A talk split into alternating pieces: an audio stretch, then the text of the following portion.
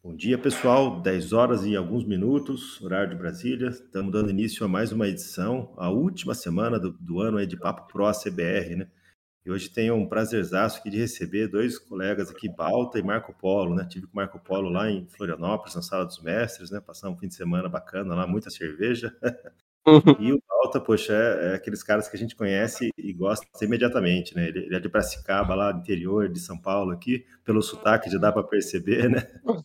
Ele, ele, é nove vezes, só nove vezes MVP é, da, da, Microsoft, então tem uma carreira extensa em C Sharp, .NET, né? Proficiente nisso.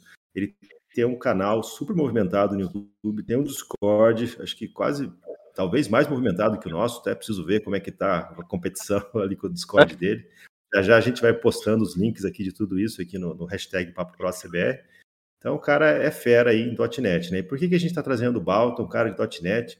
Sua CBR é todo feito em Delphi e a comunidade do CBR, a grande maioria é Delphi. Né? É porque a gente, a gente sabe que muitos desenvolvedores eh, Delphi estão olhando para C Sharp. Né? Então, nada mais do que justo de, de dar uma oportunidade de ter uma visão de, de alguém que, que, gosta da ferramenta, fazer a defesa dela, né? Quais são as vantagens, e a gente pode até fazer aqui, não digo um depara, mas perguntar para o Balta aí como que algumas coisas acontecem no .NET, qual seria a equivalência, né? Qual seria o caminho ou a jornada para quem quer testar, né? Então ele, ele tem um portal de cursos ali que é bem extenso, tem um monte de curso, vários alunos, depois o Balta dá certinho as estatísticas para a gente de quantos alunos ele tem ali no, no portal dele. Né? E vai ser um prazer bater um papo aqui com o Balta. Eu vou explicar rapidamente aqui como funciona o, o Papo Pro CBR. Você pode e deve, é super incentivado a interagir com a gente aqui no, no, no, no, nosso chat, né? A gente sabe como começa, mas nunca sabe como vai terminar, né? As perguntas vão mudando o rumo da conversa. Então, como você pode perguntar? Você pode perguntar no canal hashtag PapoProCBR, que é um canal acima desse, se eu clicar ali e escrever sua, sua pergunta, ou você pode subir no palco, se você quiser. Clica na mãozinha, a gente recebe aqui seu, seu convite, aceita e você pode subir para o palco. Às vezes, você quer, às vezes você é aluno do Balta, quer dar um depoimento também, super bem-vindo. Então, vamos lá, vamos dar início. Balta, acho que muita gente já te conhece, mas se você quiser se apresentar aí, dar uma introdução da, é, de, do seu canal, da sua carreira. E eu já vou colocando ali no hashtag alguns links aqui que eu tenho é, do, do, da sua, das suas comunidades. Perfeito, gente. Nossa, muito obrigado pela, pela atenção aí no começo, carinho. Fico lisonjeado com as palavras e é, é para mim é uma, é uma honra também estar aqui com vocês, né? A gente já bateu um papo lá no meu canal sobre Delphi, né? É, sobre Delphi para o pessoal do .NET.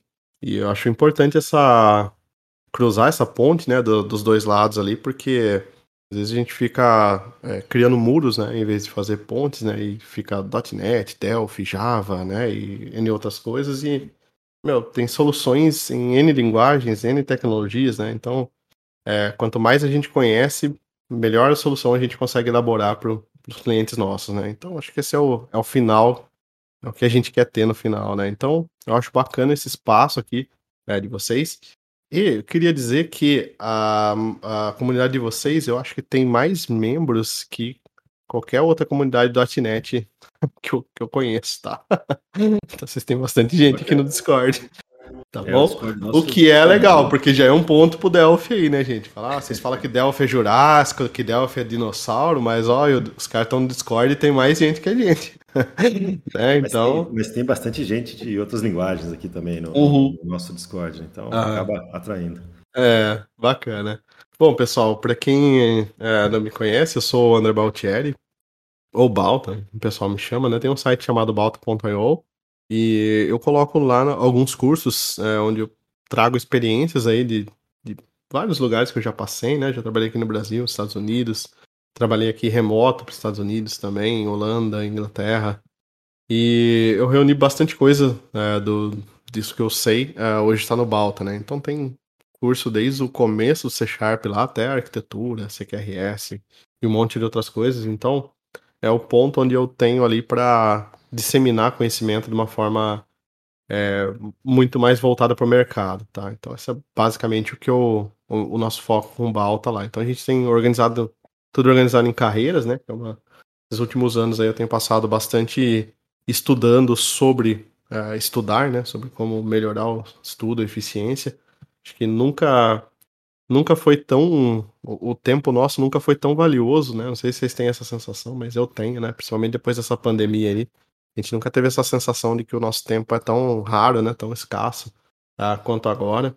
Uh, então a ideia nossa é que a gente possa maximizar aí, né, o, o, a eficiência de vocês na hora de estudar e de aprender .NET, tá? Nosso foco é bem .NET lá, é, mas tem muita coisa que serve é, arquitetura, design patterns e algumas outras coisas que servem para qualquer linguagem, tá? Então qualquer pessoa é bem-vinda lá. Vocês vão conseguir andar com, se você já conhece desenvolvimento de software, é muito tranquilo, dá para dá andar com toda a parte do .NET lá, né?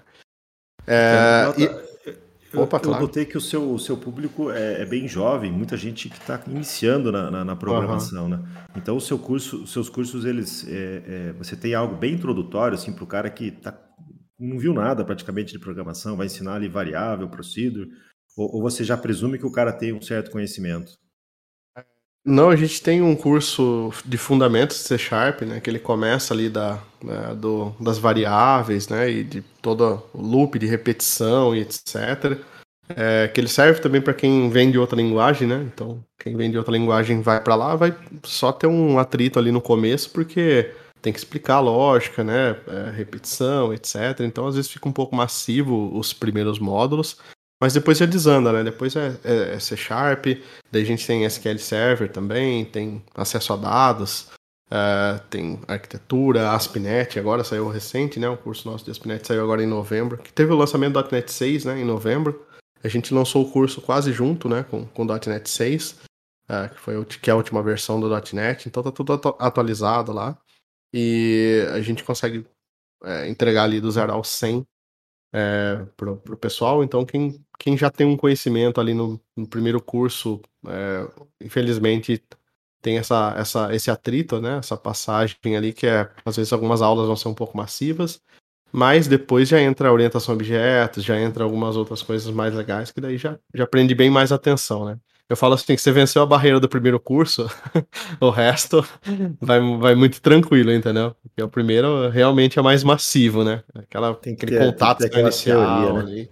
Tem que ter aquela teoria, cara. Eu, eu acho que é o, assim, é o único ali que tem slide, que eu mostro PowerPoint, essas coisas. O resto eu gosto muito da prática, né? Fazer na prática ali, mostrar é muita coisa funcionando, né? Muita coisa é, por baixo dos panos ali, como funciona e tal. Então, esse é mais ou menos o modelo que a gente tem é, de, hoje de, é, de trabalhar.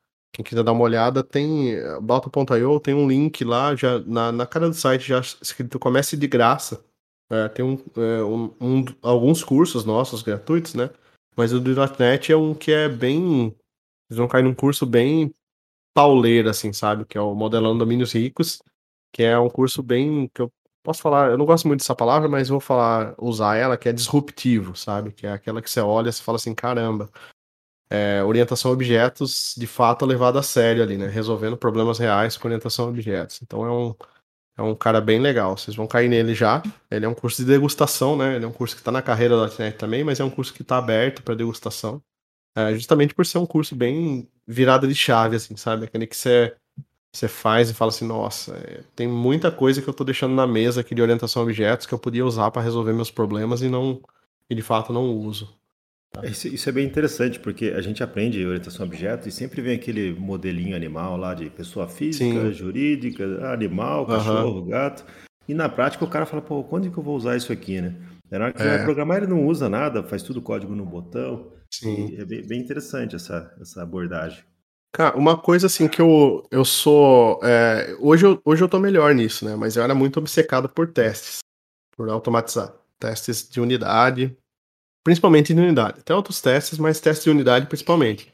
Porque eu, eu fiz muita consultoria aqui, né? É, fiz por parceiro da Microsoft, fiz de, de forma independente, isso desde 2012, mais ou menos, eu tenho feito consultorias até 2017, mais ou menos, né? Eu, eu fiz essa parte, depois eu é, fui é, para a área de pessoas, eu fui head de pessoas numa, numa consultoria em São Paulo também, é, que foi uma 2018. É, eu fui para lá para pegar essa, essa, esse gap que eu tinha com pessoas, né, para melhorar isso também, que é uma coisa que eu preciso na hora de ensinar, né? Então eu assumi uh, como head de pessoas lá, é, carreiras, contratações e um monte de outras coisas. E por toda empresa que eu passo, não sei se vocês têm esse sentimento, vocês podem até colocar no chat aí, né? Mas a maioria das empresas que eu passo, é, os problemas, eles não são diferentes, assim. São poucas empresas que eu passo que tem um problema muito específico, assim. A maioria dos problemas que eu passava nas empresas é cobre o pé, descobre a cabeça. Ah, estamos mexendo aqui num formulário de cadastro de pessoa, né? Formulário simples. De repente quebrou nota fiscal. Mas, cara, não mexi em nada de nota fiscal entendeu? E você não tem trackabilidade, você não tem visão, você não tem nada do que acontece nos, nos módulos do sistema, você não tem uma rastreabilidade. Então, a maioria do, do, dos casos que eu passei, que tinha problemas assim, era problemas desse tipo. Problema de cobre o pé, descobre a cabeça. Né? É, resolve um, um bug aqui, aparece mais 10 bugs em algum outro lugar, entendeu? Então isso, uhum. isso me incomodava muito, né? É, me incomoda até hoje, assim, né? E uma das coisas que eu tentei é, ajudar o pessoal no máximo que eu, que eu podia, assim, era fazer assim, tá bom, é, então não precisa testar tudo. Não, isso não vai acontecer, isso não acontece em nenhum cenário. Teste de tudo. Mas o que é essencial para o seu negócio? Que nem no caso do Balta, cadastro. Cara, se o, se o cadastro do Balta tiver quebrado, né, imagina um aluno chegar para começar a conta dele, começar a estudar com a gente e o cadastro está quebrado, não funciona é, já é uma péssima experiência, entendeu? Provavelmente eu já perdi esse aluno, ele não vai nem se interessar por comprar, entendeu? Sim. Um outro um, caso. Um, um, péssimo cartão de visita, né? O cara péssimo cartão de visita, né? É, outro caso, compra. Cara, isso é, isso é estatística, né? É, normalmente é 3 segundos para tomar decisão de compra. Entendeu? A pessoa olha o seu site, olha o seu comércio ali, ela tem 3, 3, sei lá, 3 a 10 segundos para tomar a decisão de comprar. Então ela clicou no checkout, pau, travou tudo. E aí? Entendeu? Então, é assim, são coisas que são. É, é complicado, entendeu? Então, a, a, maior parte da. Quando você vai para uma consultoria, o, o, difícil é que, assim, é, a consultoria, ela não é tanto. Quando você está desenvolvendo dentro de uma empresa, normalmente você tem ali ó, o que você tem que fazer, né? Você tem essa, é, o seu papel ali, você tem muito bem descrito as tarefas, ou espera-se que tenha, né? Quando você vai para uma consultoria, às vezes é diferente, né, cara? Mexe muito com dinheiro, com negócio. Então, se você não entregar valor na consultoria, você vai lá, você cobra caro de uma consultoria. E se entregar o básico, você não volta para aquele cliente, entendeu? Ah, então você tem que começar a entregar valor de alguma forma. E como que você entrega valor através de um trabalho técnico, por exemplo? Né? Então o nosso trabalho é um trabalho técnico, né? A gente escreve código. Só que escrever código, um monte de gente escreve. Então isso não é raro, isso não é diferente.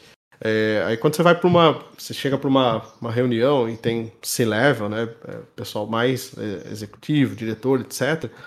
É, cara, o papo da empresa sempre é dinheiro, né? Então aonde que tá ficando dinheiro?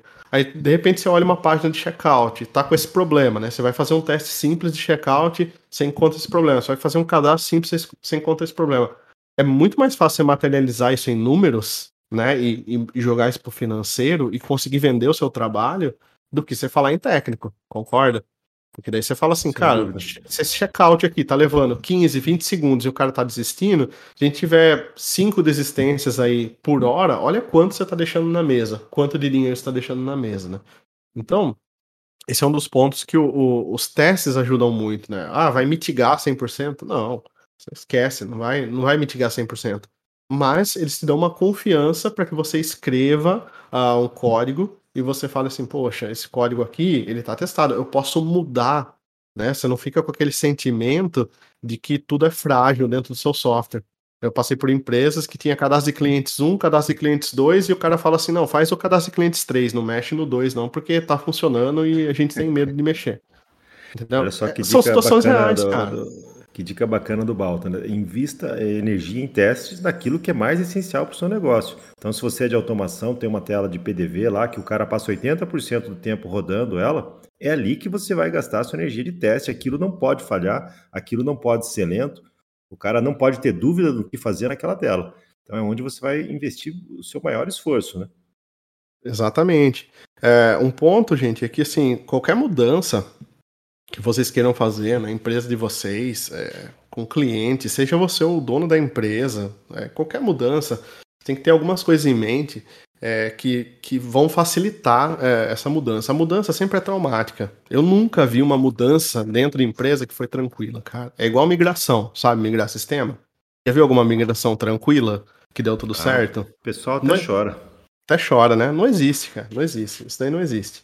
É, então eu falo assim, essas transições que elas acontecem, né? Então, ah, vamos escrever testes de unidade, vamos testar. Então muitas vezes o pessoal chega e mete o pé na porta. Fala assim, não, daqui para frente tem que todo método tem que ter três testes de unidade. Aí o que, que o desenvolvedor faz? Chega lá, meu, tá aquele sufoco, ele tem que entregar as coisas no prazo, o prazo é curto, às vezes não é nem ele que dá o prazo, chega top-down.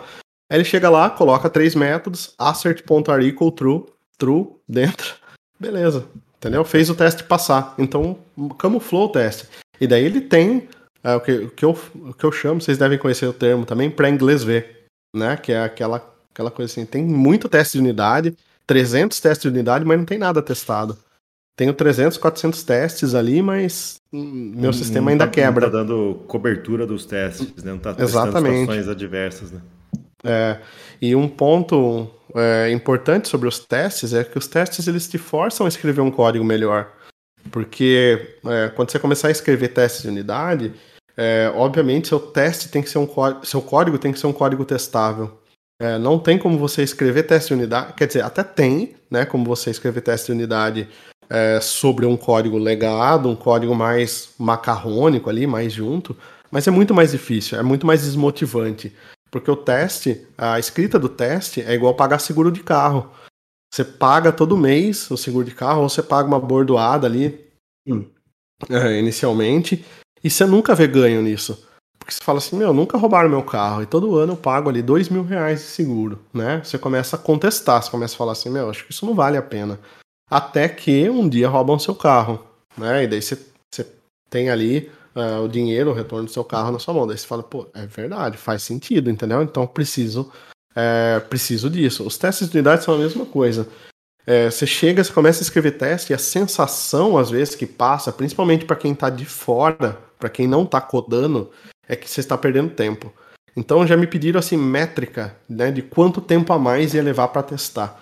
E daí eu falei assim, cara, é, a, olha, olha o foco, né? olha o foco da pergunta, tipo, quanto tempo vai levar para testar? Não é a qualidade, né? Você fala, eu tô focando numa outra coisa aqui, eu tô focando na qualidade, não no, no tempo do negócio para testar, entendeu?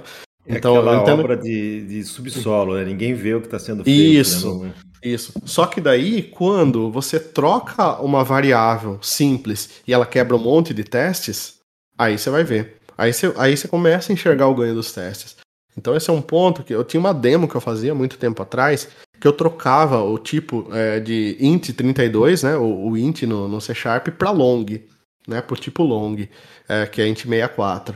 Cara, de 32 para 64, teoricamente não é para quebrar nada, né? Porque de 64 para 32 podia quebrar, né? Podia dar uma, dar uma quebra Sim, ali, porque é tem né, menos coisa. E quebrava 75 testes. 75 testes quebrava de unidade, com uma modificação simples. Então, é o tipo de coisa, às vezes, que você fala assim, poxa, eu só mudei um tipo de variável, mas daí é, gerou o caos, né? É, soltou o cavalo, né? Já viu aquela metáfora lá de soltar o cavalo? solta o cavalo, fica louco. Mas enfim, é, é, é só, é só um, um paradoxo sobre essa, a importância de você manter esses testes e você ter um código testável, né? Então, sempre que eu vou para uma plataforma, que eu vou buscar qualquer coisa, é, pra, tudo bem, eu tenho essa, esse vício aí nos testes, né? Mas é, se eu fosse olhar para Delphi, eu ia olhar assim, ele me permite automatizar, me permite testar, eu tenho essa essa possibilidade. Se eu fosse olhar para Node, para Java, para qualquer stack, eu ia olhar para os mesmos pontos. Entendeu? Então a gente chega numa conversão ali que a ferramenta, o ecossistema, né, ele meio que é, tanto faz, entendeu? Então, obviamente, é, a gente estava comentando aqui antes que eu, eu tenho muito mais facilidade com .NET C Sharp, né? Trabalho com isso há, há muito tempo, né? Mas se precisar fazer conta linguagem, a gente faz, porque é, você já tem, você já sabe o que tem que ser feito, entendeu? Você sabe que, por exemplo, eu preciso usar injeção de dependência, inversão de controle, eu preciso usar padrão solid de IP, Dependency Inversion Principle. Tem algumas coisas que eu tenho que deixar moldadas no meu código já, para que eu consiga testar com facilidade depois, entendeu? E isso, como faz em Delphi, eu não faço ideia. entendeu? Mas, mas eu sei pesquisar no Google. Vai, exato, a hora que você for cair, ah, preciso fazer em Delphi, você vai procurar aquelas coisas ali, né? Que Exatamente. você já está acostumado, os equivalentes, né? É, e, e você, você recomenda, por exemplo, para o pessoal aí de Delphi e, e, que quer testar o C Sharp, o que, que é, é, qual que é a jornada que eles têm que fazer? Você tem alguma aula aí no, no seu canal que eles podem começar, né? Baixa, uhum. o, o, baixa a IDE e sai, sai codando, não é uma boa? O que, que, que você aconselha? É, eu, assim, eu gosto muito de prática. É, eu não sei o pessoal que está ouvindo aí, né? Mas eu sou uma pessoa que eu tenho que colocar a mão na massa ali, eu tenho que, que ver para crer, né? Às vezes eu, eu olho nos slides, nas coisas, eu não, não sinto muita confiança, exceto a parte de arquitetura, que é uma parte mais. Uh, muito mais, às vezes, teórica do que, do que prática, né? Uh, então, no caso do .NET, a gente tem hoje uma SDK, né, que é o Software Development Kit, uh, produzida pela Microsoft, que é o Microsoft.NET. Então, antes chamava .NET Framework, uh, depois, a hora que a Microsoft resolveu atender Linux e Mac, também criou uma ramificação do .NET Framework, e a gente ficou com dois frameworks, que foi o .NET Core e o .NET Framework. Né? Então, no, durante um período aí, até ano passado, até novembro do ano passado, a gente tinha dois frameworks rodando em paralelo, porque, imagina, milhões de pessoas usavam o .NET Framework, né? Então não dava para simplesmente adicionar o suporte a Linux a ele, né? Então criaram uma ramificação dele e agora a gente convergiu novamente, né? Então no ano passado é, tivemos o lançamento do .NET 5, é, que foi a conversão ali do .NET Framework, do .NET Core, e agora uh, muito mais melhorias no .NET 6, né? Então agora estão trabalhando em performance e em outras coisas, né? É, tanto que é, saíram os benchmarks ali, o .NET em performance, é, requisições por segundo, o .NET ficou atrás de o C Sharp ficou atrás de Rust só, né? Que é uma linguagem bem, bem poderosa. então é. é. a segunda e tá foi 10 vezes mais rápido que Node, né? Então é uma, é, são, são benchmarks assim incríveis. O pessoal tem trabalhado muito em performance. Uh, no, no, .NET. E muitas das performances são por baixo dos panos. É, o código nosso não muda, é, só de você trocar do .NET 5 para .NET 6, acho que foi 20% de performance, de aumento de performance. Uh, então no .NET hoje a gente tem uma facilidade que é você instalar a SDK do .NET. Se você tiver no Windows, é Next, Next, Next, Finish. Se você tiver no Mac, é um DMG, Next, Next, Next, Finish. Se você tiver no Linux, daí varia um pouco, né? Mas uh, ele tem na loja, no Snap, né? Na loja do Ubuntu também, para instalar o .NET ali. E o .NET ele é, é, ele é esse alicerce ali, né? Então é um conjunto de bibliotecas, ele é um framework uh, que permite uh, que a gente construa aplicações sobre ele. Então, você quer acessar disco, já tem ali pronto.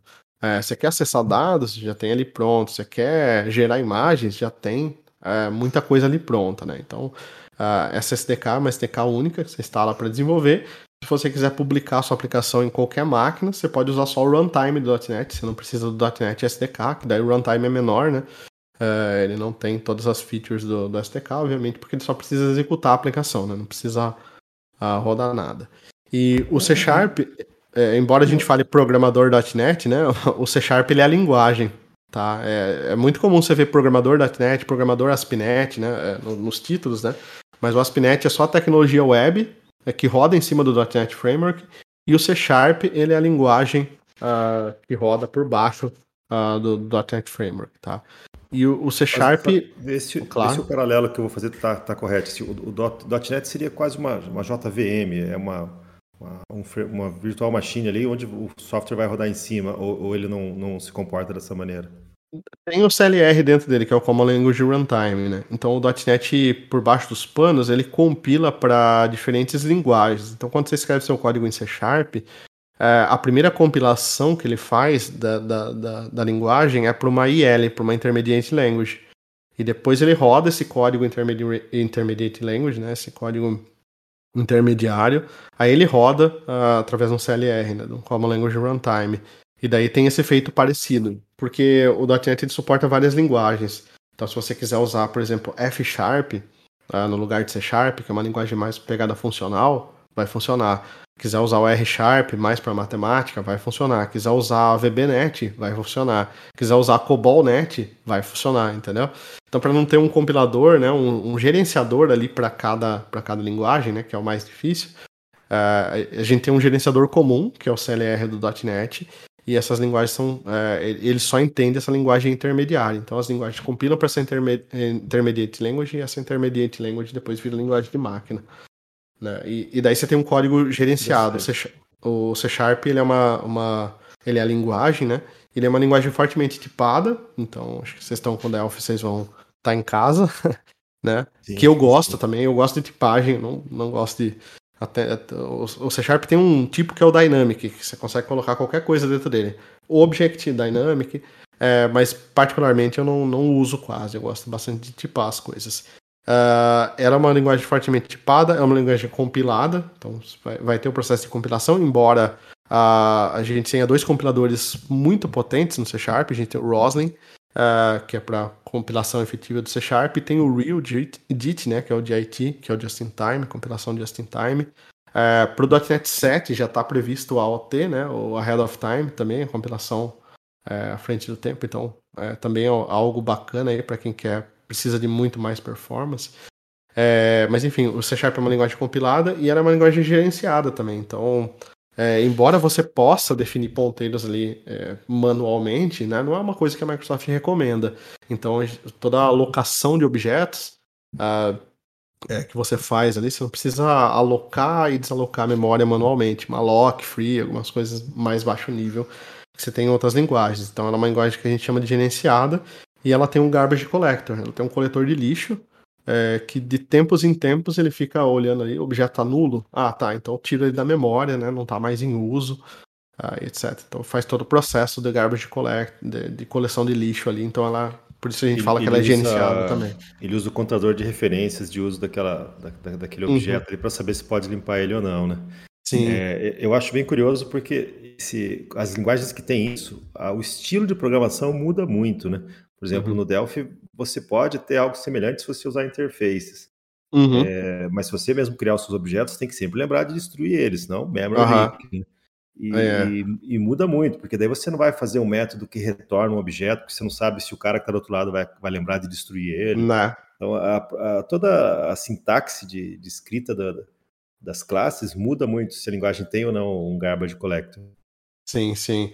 É, esse é um ponto que é, a gente sempre olha, né? Performance, assim, ó, eu falo pro pessoal que é uma bola de neve, né? Então, é, até quando às vezes tinha umas consultorias que eu tinha que fazer, que o pessoal falava assim, ah, tá com problema de performance. Aí saía com um checklist enorme de coisas para resolver. Aí falou, ah, mas nossa, isso daqui não dá, achei que era só. Não, não é virar uma chave, entendeu? Tipo, trocar um, um negocinho e vai ter performance agora, né? Então é um acúmulo de coisas que, que causam é, problemas de performance, né? E o maior problema de performance hoje que a gente tem é memória, né? Então, acesso a dados, excluindo acesso a dados, né? Obviamente que acesso a dados é. O banco ainda é o mais caro, né? O mais difícil. É, mas olhando para a aplicação mesmo, para o .NET, uh, muitas vezes é isso. Tipo, objeto que foi instanciado, que não precisava ser instanciado, né? Uh, muita coisa na memória que você tá lá e não, não tá usando e não seta o. Não, não destrói o objeto, né? Ou não, não faz dispose ali, né? Que a gente chama, né? Da, é, tipo, o, como é, não é porque tem o garbage collector que você pode deixar o objeto o tempo todo lá e que ele vai ser inteligente o suficiente para saber, né? Então tem alguns cenários ali que é, você precisa é, de fato apontar o objeto e falar assim, meu, não estou mais usando, usar dentro de um bloco que a gente tem no C Sharp que é o using, né? Então você faz ali, já faz o dispose do objeto, tudo. Então ele já otimiza tudo isso aí do, do garbage collector. Sim. Ele vai olhar lá, vai, uma hora ele vai ver que, que o objeto não está em uso, né? Mas se você puder notificar para ele antes, é, é, bem melhor, né? Então, claro, você é... deixa bem claro as suas intenções e ajuda o trabalho dele ali, né? Isso, isso. E, e... e o, ia te perguntar assim do, do, do .NET, todo esse ambiente que você falou, é, essa, a IDE, tudo Microsoft que produz ou, ou, ou, tem terceiros também que fazem ferramentas juntos? É, assim? é só uma pergunta fantástica, porque é, assim, é, hoje a, a, Microsoft, se você instalar o .NET, você já pode começar a programar em .NET, né? Se instalar o .NET SDK ali, você começa, pode programar em C Sharp a versão do C Sharp está estrita à versão do .NET, então se tiver com .NET 6, você pode usar todas as features do C Sharp 10. Né? Então o C Sharp também evolui muito, gente. Então se vocês olharem a evolução do C Sharp, vocês vão ver que é uma linguagem que não para. Todo ano tem muita novidade, muita novidade mesmo. Ah, então é, é bem bacana, é bem. É, tem, tem coisas que facilitam muito e, tipo, é, a sintaxe reduz demais. Esse ano a gente teve novidade como tipo record, né? Que é quando você tem um objeto que não tem é, métodos dentro dele, não tem comportamento, só tem propriedades, mas você ainda quer usar um tipo de referência, né? Como orientação a objetos, recursos assim. É, você pode usar um record hoje, né? No, antes você tinha struct e object, né? Só que struct é um objeto de valor ah, e, e, e, o, enquanto o objeto é um objeto de referência, daí você tem herança, polimorfismo, abstração, todos os recursos de orientação a objetos, né? Mas ah, no struct você não tem isso, né? Mais para estrutura de dados mesmo. Agora você tem o record que fica nesse meio a meio, então é um tipo novo, né? Isso é legal. Tem o, o struct, record struct também, é, que permite, dentre várias outras modificações. Só para vocês terem uma noção, assim, né? Tem muita coisa, não dá para falar tudo aqui, mas só para vocês terem uma noção é, disso daí. E hoje, é, daí Obviamente, para codar isso aí, você pode usar o Visual Studio Code, que é free, open source. É, tá lá na. É, é um editor muito usado. Eu gosto muito dele para front-end, é, para trabalhar com JavaScript, algumas coisas assim. Eu acho o Visual Studio Code sensacional. Para .NET, eu acho que ele quebra um galhão. Se você não tiver uma ideia, se você não quiser pagar por uma ideia, né, contando que o Visual Studio, a Microsoft tem o Visual Studio também, né, que não é o Code. O Visual Studio Code ele é um editor de código. É, o Visual Studio ele é uma IDE, né? Então uma IDE muito mais robusta, tem muito mais recurso, tá? É, então se você não quiser pagar, não quiser entrar nem nesses detalhes aí, o Visual Studio Code ele vai te ajudar pra caramba. Assim, você vai ter um syntax highlight, você vai ter uh, IntelliSense, o Visual Studio Code tem acesso ao, ao Copilot do, do GitHub, né, que sugere código para você. Então, não sei se vocês já deram uma olhada no Copilot, mas é uma coisa de outro mundo. Você Sim, começa, você começa, é, você começa a digitar o nome do método ali, ele já traz um código para você, é, sugerindo. E na maioria das vezes é, você usa pelo menos parte desse, desse código que ele sugere. Posso garantir isso para vocês. Então é um negócio bem legal. Para JavaScript funciona melhor que para C Sharp ainda, mas é, estamos no rumo aí. Se você quiser ir por uma IDE, a gente tem o Visual Studio Community, que eh, eu sempre recomendo ler a licença, né, e passar se tem jurídico na empresa, passa a licença para o jurídico analisar, né, para ver se não vai uh, quebrar nenhuma regra, porque tem muita regra que a gente às vezes que não, não é da área, né, não, não consegue entender, tá? Então não, não tome isso como 100% verdade. Mas assim, no contrato dele lá diz que a faturamento até um milhão de dólares é, você pode usar o community, né? Então tem um limite de desenvolvedores na sua empresa e tem um limite de. tem um teto de desenvolvedor de quantidade né, de pessoas que usam e tem um teto de financeiro que você fatura. Até X, né? Com até X pessoas, você pode usar o Visual Studio Community, tá? Que é a versão mais básica dele. Mas, sendo sincero, assim, a maioria dos cursos que eu fiz foram no community, nunca precisei do professional para muita coisa, tá? O professional ele vem com coisas a mais ou é só pela essa questão da licença? Vem. Um faturamento acima de, de um milhão? Não, ele vem sim. Ele vem com. Ele tem bem mais recursos. Tem recursos de teste. Você consegue executar massa de testes, consegue subir máquina direto no Azure. E tem bastante. Tem bastante detalhe, bastante coisinha assim. Mas para dev mesmo, para desenvolvimento, uh, por exemplo, assim, em vez de investir nisso, eu compraria uma licença de um, de um plugin que chama ReSharper, que a gente usa muito no .NET, né? E que ele, ele coloca uns esteroides aí no, no, no, na sua IDE que deixa fantástico, cara, porque aí você consegue, ele tem sugestão de código, umas sugestões muito boas, assim, é, ele, é, ele é fantástico, refatoração e tudo mais. É, o Visual Studio 2022 veio com muita melhoria, ele já veio com, com o GitHub Copilot também integrado, né, então você já tem essa, essas features do Copilot, e tem bastante coisa que o Rider, né, que o, que o ReSharper Uh, já tinha também, tem algumas coisas, mas não tem tudo ainda.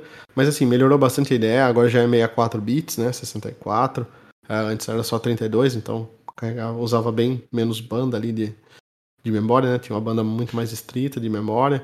Então tiveram várias melhorias. Mas uh, a ideia principal que eu uso hoje, né? Eu, tô no, eu uso Mac é, no, no meu dia a dia, eu não uso Windows. É, eu gravo tudo no Windows, eu gosto bastante do Windows, não tenho nada contra, só que eu prefiro o ecossistema da, da Apple, né, como um todo, né. É, então eu uso o Mac e eu gosto muito do Rider da, da JetBrains. Então ele não é da Microsoft, ele é uma IDE para você trabalhar com .NET. É, eu acho que ele é mais barato que o Visual Studio eu acho que ele é melhor, cara, na minha opinião, assim. É, eu gosto muito dele. Eu tenho trabalhado com ele já há uns, alguns anos ali. E paralelo, eu trabalhava com Visual Studio também. Hoje eu tô só com Rider, é, uso só o Rider. Até no último curso de Aspinet ali eu mostrei Visual Studio 2022, né? Porque eu sei que muita gente usa. Mas depois que é, sabe o que quer ali dentro da ideia, né? O que você precisa da ideia, de um profiler, é, do, do analisador de memória, de algumas outras coisas assim, daí qualquer ideia serve para você, né? Então daí eu, eu opto pela minha, minha preferida no momento, é esse Rider da JetBrains. Então ele não é da Microsoft, da JetBrains, que é a que tem a linguagem Kotlin lá, é né? Fantástica, né? Ela, ela, ela, ela já há muito tempo ela já é famosa no mundo Java, né? Com, com, a, com a IntelliJ ID, né? Uhum. IDE, né? É, acho que a ideia é WebStorm. É, não, eles têm. O ReSharper é deles, né? Eles só tem, meu, só tem ferramenta fantástica. Eles estão lançando um novo agora que é o Fleet, que ele é uma combinação de VS Code com IDE. Então ele é um, uma, uma um editor de código né? Quando você abre, então muito mais leve, né? A diferença do, do Visual Studio para o Visual Studio Code é gritante. Você precisa ter bastante máquina para trabalhar com essas ideias, né? Qualquer ideia. O Rider também, né? Então, você está trabalhando ali, ele vai. É aquela que é... você falou na, na, live lá. Quando, quando liga a ideia, pisca a luz da, da casa. Pisca assim, a luz uma... da casa. é, cara, para transmitir, assim, quando eu faço. Às vezes a gente faz live, né? Que nem. Teve um evento que a gente executou que foi o Experience, que foi a semana toda e quatro horas de live, né? Live coding, às vezes. Não dá, cara. Tipo, você tá com Docker aberto, você tá com Visual Studio aberto, você tá gravando a tela e você tá transmitindo. Tem que ter um desktop pra fazer isso, entendeu? Não dá pra fazer do, do, do de, de, de, laptop, né? Porque esquenta, esquenta muito e daí começa a travar, né? Então você precisa ter, sei lá, uns 16 GB de RAM, né? Precisa ter uma máquina um pouco mais robusta para trabalhar com essas ideias aí, né? Que é, que é o que eu recomendo. Uh, mas uh, das top 3 ali eu fico com o Rider primeiro, falando de C Sharp back-end, né? Uh, depois eu fico, ficaria com o Visual Studio, a community para mim já basta. em terceiro lugar, Visual Studio Code, porque não é uma ideia, né? Até uma comparação injusta ali, né? Ele é, ele é um editor de código é, muito bom, por sinal. Mas ainda falta recursos de ideia. É muita gente usando o Visual Studio Code, né? Até acho que se não me engano a Embarcadeiro lançou um plugin para ele para poder usar Delphi Legal. nele, né? O que, é, o que é bem curioso. É. Só que você é. tem que ter o Delphi comprado, então não sei se tá. adianta muito esse plugin. É. é. mas é legal, né? Às vezes você quer fazer. O que eu vejo assim, o Visual Studio Code tem um, um recurso que eu uso muito no GitHub. Se for em qualquer, qualquer repositório do GitHub e apertar ponto, ele vai, ele vai trazer para você um Visual Studio Code na web, com seu projeto dentro. E é, na, nas versões pagas do GitHub, você tem o Code Space. Você pode criar um visual, você pode criar de fato né, uma, uma instância de uma máquina rodando na nuvem. É, e daí você tem o Visual Studio Code conectado nela.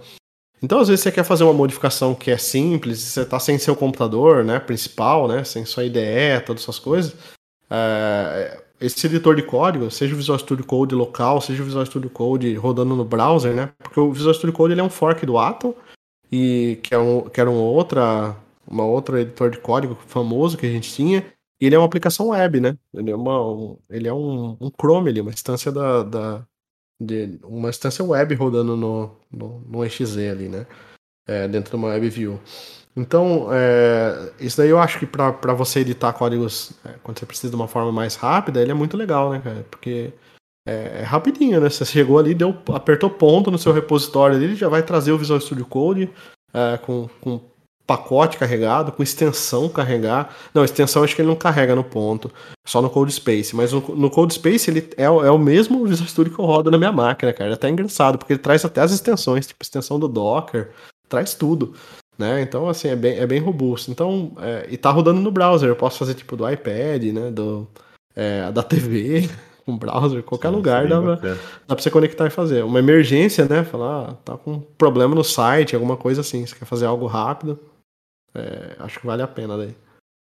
E o, o, a gente comparando aí o mundo do Delphi com o mundo do C Sharp, a gente vê o Delphi é muito visual, né? É, uhum. Ele nasceu com essa pegada, né, de ser RAD, Uhum. Você desenhar a tela primeiro, ah, você verdade. literalmente arrastar componente, né? Então, quando o desenvolvedor Delphi vai para o mundo, abre uma outra ideia, a primeira coisa que talvez que ele veja é isso, é como que eu desenho uhum. tela aqui, como que eu, como que eu faço layouts aqui, né? Uhum. É, o que, que, você tem aí no, no mundo C Sharp para isso? Uh, no, na parte de, de desktop, né, de fazer aplicações nativas para desktop, hoje a gente tem duas frentes é, na Microsoft. A primeira é o WinUI, né, que é projeto Windows mesmo, então você quer fazer um formulários Windows, etc. E daí você tem uma, você tem um toolbar do lado, né, onde você pode arrastar componentes para tela, você pode desenhar isso aí de forma gráfica, embora você possa fazer isso tudo via código também, tá?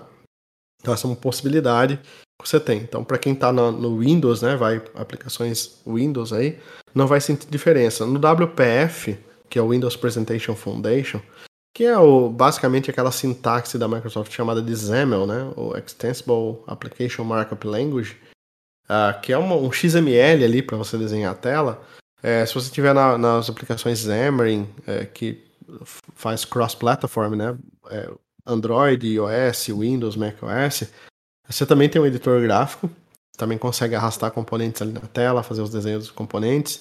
É, se você estiver usando WPF é, para o WP, né, que é o Universal Windows Platform, que é aplicações para Windows, Xbox é, e qualquer ecossistema Microsoft aí, você também tem isso visual, né? Então essas frentes ali é, é comum você ter é, algo visual, né? Então é, você tem o tubo, mas, o, mas é algo que o é algo que os devs de C Sharp usam no dia a dia então, ou, ou, ou não? É, aí, então, esse é outro ponto, né? Quando você vai para um ambiente mais web, não é comum ter isso. Né? No, no web agora a gente tem, por exemplo, uh, o .NET 6 trouxe o Hot Reload, né? Que é o, assim, você salvou ali, ele já restarta a sua aplicação, mantém estado, umas coisas bem legais. Então, normalmente na web a gente trabalha nesse formato, né? Então, você trabalha ou com dois desktops aí, né? Ou, ou é, com dois monitores, ou com múltiplos desktops aqui, mais ou menos você faz o código aqui, né? Troca para a tela e vê como ficou. Você não tem algo visual. Não é comum você ver isso no, no mundo web. Uh, e agora, assim, é, se fazem isso no Windows, eu não, eu não sei, tá? Eu já vi, já vi, não tem como mensurar isso. Porque eu já vi pessoas que trabalham muito bem com WPF, né, com essa sintaxe da Microsoft, que assim, nem olham para pro visual, já sabem o que vai renderizar na tela, né? Então já conseguem ter essa, essa visão. Uh, e já vi outras pessoas que eu que sou usuário à esquerda, né? De design e outras coisas ali, você tem que ficar o tempo todo vendo, né? Então, se você conseguir arrastar os itens para a tela, uh, obviamente é muito mais fácil, né? Você arrasta o botão, coloca do tamanho que você quer ali, né? Ele tem aquelas Snap to Grid, né? Todas aquelas facilidades lá que você fala, ah, quero que meu botão cresça a altura, quero que cresça a largura, né? Uh, então, imagino que vocês tenham no, no Delphi também, né? Agora, assim, se optam mais por esse ou pelo outro, aí eu, eu, eu vou ficar em cima do muro aqui, tá? Eu não sei dizer. Eu sei que na web é, é difícil. Desenvolvimento web, o pessoal não, não olha muito para isso. A Microsoft até tentou uma época, é, bem no começo, com alguns projetos, ASP.NET, né? Tinha esse suporte, mas não foi muito para frente não. A galera não não, não Já olha. Estava acostumado a, a, fazer tudo via código, né? Fazer tudo é, orientado tá. a layouts, né? É. E o interessante, cara, é que a gente tá, eu, eu assim, a gente nota uma movimentação no mercado que é o seguinte: é, fala-se muito. É, não sei se vocês já tiveram a oportunidade de testar o Flutter, que é uma tecnologia para desenvolvimento móvel, né? Muita gente de Delphi usando o Flutter. É, pra, móvel pra não, né? É, cross-platform, né? E o Flutter, ele tem aquela sintaxe declarativa, né? É, que você desenha UI através do código ali, né?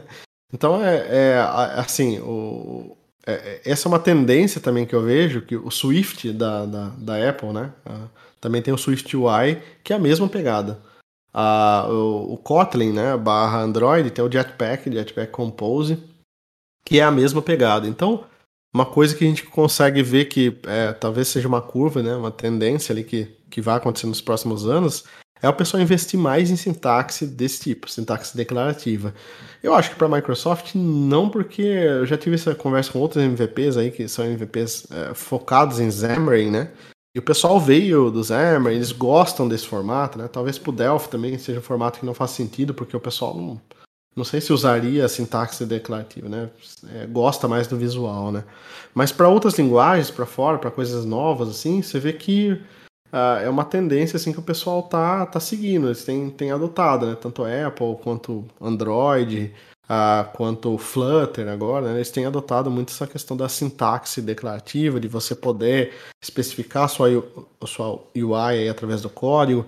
E no caso do Flutter, que é Pixel Perfect, né, que ele é, é o, o quanto você colocar, ele vai de fato desenhar na tela ali.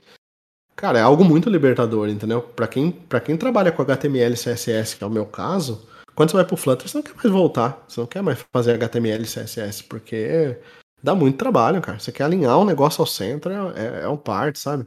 Então, é, quem trabalhou com, HT, com web aí sabe, né? Que às vezes você quer alinhar um botão e, e é aquela dificuldade para fazer isso, né? Porque você tem que conhecer bem HTML, bem CSS e tal. É, tem daí, os hacks ali que você tem que saber, é, né? Tem os hacks, né? E, e às vezes você opta por usar um conjunto de componentes, né? Para não fazer tudo na mão.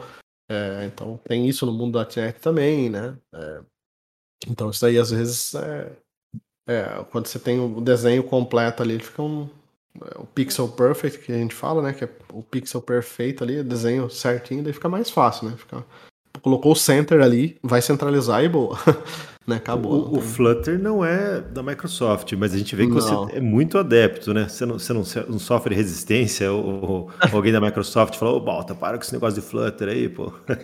não, cara, não, eles não têm isso. A gente, embora seja MVP, né? A gente tem, assim, uma liberdade para falar das coisas, né? Para submeter feedback, melhoria das coisas dentro da Microsoft, obviamente, né? E, mas a gente tem uma liberdade também para usar as ferramentas que a gente gosta, que a gente acredita, como é o meu caso, por exemplo, com o Rider da JetBrains, entendeu? Que é uma empresa que eu também tenho convênio é, há um bom tempo. Eu tenho o Rider, muita coisa de graça, né? Tenho todos os produtos de graça deles ali. A gente já tem um convênio é, bastante tempo aí, de mais de nove anos juntos. E assim, faz um produto bom, não tem o que falar, entendeu? Então, Quer que eu use o Visual Studio? Melhor o Visual Studio, entendeu? Então, feedbacks, a gente tem que soltar isso, acho que é importante. Mas restringir eu não acho bom, né? Tipo, ah, vamos falar só do Edge, né? Que não é um browser que eu uso, né? Então, acho que quando, a, quando as coisas elas acontecem ah, naturalmente, é melhor para os dois lados, entendeu? Por exemplo, o .NET. Eu, cara, eu acho sensacional a mudança que o .NET teve né? Que foi o open source e, e todas as melhorias. O time do .NET é um time espetacular, cara. Só eu rasgo de elogios para eles, entendeu? Porque eu acho que eles vêm fazendo um trabalho incrível. Então eu não. E assim, eu não fico preso, né? Por exemplo, o Maui, que é o novo, nova, a evolução do Xamarin aí da Microsoft, né? Para criar apps cross-platform, tá previsto para maio do ano que vem. Ah, é uma coisa que eu tenho estudado bastante. É, tenho olhado para esse lado. Eu parei um pouco de falar de Flutter faz um tempo, mas não, não foi por motivo do, do Flutter, nem de, do mal e nem de nada. Foi por tempo mesmo. Porque eu tenho, tenho focado bastante em .NET né, esse ano, então é, não dá para fazer todas as coisas ao mesmo tempo. Mas assim, por exemplo, a hora que o Maui sair, é, se o Maui for melhor que o Flutter, eu vou falar bem do Maui. Se a hora que o Maui sair eu não me sentir confortável com ele, eu vou continuar falando do Flutter, vou continuar elogiando o que tem que elogiar, entendeu? Então, é, acho que senão se é, tá ficar restrito assim, não, não, eu, eu não toparia, entendeu? Eu não toparia fazer um trabalho desse, né? Tipo, ó, não pode falar disso, não pode falar daquilo. Exato, você vai indicar, é, é, é o seu nome que está na reta, né? Você Sim, vai indicar um exatamente. Tá legal pro cara? Não dá. É, né? exatamente, Mas, né? eu ia te perguntar sobre isso. O Xamarin, ele, ele tá, eles estão migrando então para uma nova plataforma de desenvolvimento web, é, multiplataforma, mas isso vai ser compatível ou não? Eu vi muita gente falando, pô, a Microsoft matou o Xamarin, mas eh, é. como é que ficou isso daí? É, rola, é, sim, rola muito murmúrio, né, cara? E toda mudança, né, aquela coisa que a gente comentou ali no começo, né? A mudança, ela tem, ela tem esse impacto sempre, né, cara? É uma coisa que a gente nunca, nunca sabe como vai ser, vai ser adotado, né? E no caso do Xamarin, acho que não, não foi diferente, né? A Microsoft comprou o Xamarin há um tempo atrás. O Xamarin não era da Microsoft, não nasceu dentro da Microsoft. O Xamarin é um projeto que nasceu do Mono, que era um port do .NET para Linux. É, então, é, há um tempo atrás, né, o pessoal decidiu portar o .NET, gostava do C Sharp como linguagem. C Sharp é uma linguagem muito completa, ele não atende só web, Windows, atende machine learning, atende jogos, né? muitos jogos feitos com Unity, que tem a base no C Sharp. Uh, então ele é uma linguagem, ela é uma linguagem muito popular, muito conhecida que o pessoal gosta muito. Né? Tanto que o criador do C Sharp é o criador do Delphi, né? o Anders Heinsberg. Heinsberg. não sei como pronuncia o nome dele. É, né, e foi o mesmo, o cara da Borland lá, basicamente a equipe da Borland, a Microsoft levou embora na época, né? É, comprou o pacote. E o que acontece? O pessoal decidiu portar, isso não tinha para Linux, né? Então criaram um projeto Mono, é, há um tempo atrás, que existe ainda, e o, o Xamarin foi... O Mono era todo independente, né? Não era uma iniciativa... Era todo independente. Não, não era, era uma iniciativa open source. Só que era um projeto tão bacana, cara, e a gente tinha ideia. Eu falo a gente tinha, mas eu não usei, né? É, tinha uma IDE, né, do, do Mono, Mono Develop, é, que virou depois o Visual Studio for Mac. É, então, assim, tinha bastante coisa legal. A Microsoft, obviamente, foi lá e, e comprou eles, né? Porque era um, era um projeto sensacional, é, liderado aí, dentre outros, pelo Miguel de Casa, né? Que é um cara fantástico também. E o, o Xamarin ficou, teve essa dependência né, do Mono. Então, basicamente, até, até a versão atual, né? É, quando você vai instalar o Xamarin, você tem dependência de Mono, você tem alguns workloads que são separados do .NET. Que quando você instala o Visual Studio, é beleza, vai tudo por baixo dos panos, você nem vê o que está instalando ali, entendeu? Ele vai instalar, vai deixar tudo preparado para você. Você não tem essa, é, essa noção. Mas é, olhando mais a fundo, né, ele tem essas dependências de coisas que estão no mono, etc. Só que agora com o .NET 6, com a evolução. É complicado, né? Oi? Um deploy na máquina do cliente acaba ficando complicado, né? Isso, né? É, e não só deploy. Imagina assim, que nem esse recurso que eu falei do hot reload, né? De, de atualizar automaticamente. Ele é um recurso que existe no Xamarin, que é baseado no Mono hoje, e que existe no .NET. Então são features duplicadas, né? Então, agora qual que é a ideia? No MAUI, por exemplo, que é a evolução do, do, do Xamarin ali, a gente vai ter o MAUI rodando sobre o .NET 6, né, que é a última versão do .NET. Então, automaticamente ele já vai ter os recursos do .NET, como Hot Reload, por exemplo, que eu comentei agora. Então, é uma equipe trabalhando num framework, né, em vez de duas equipes trabalhando em dois frameworks separados, né, e uma carcaça ali dando, é, sugando aqui o, o que o framework ah, tem, tem para oferecer, entendeu? Então é muito mais fácil de trabalhar, muito mais fácil de manter, é muito mais fácil de chipar features novas, né? De, de, de é, publicar features novas, porque tá, tem uma dependência só, né? Não são dois frameworks separados, ah, não, são, não, não é dessa forma, né? Já vem integrada no Visual Studio, então acho que facilita muitas coisas ali.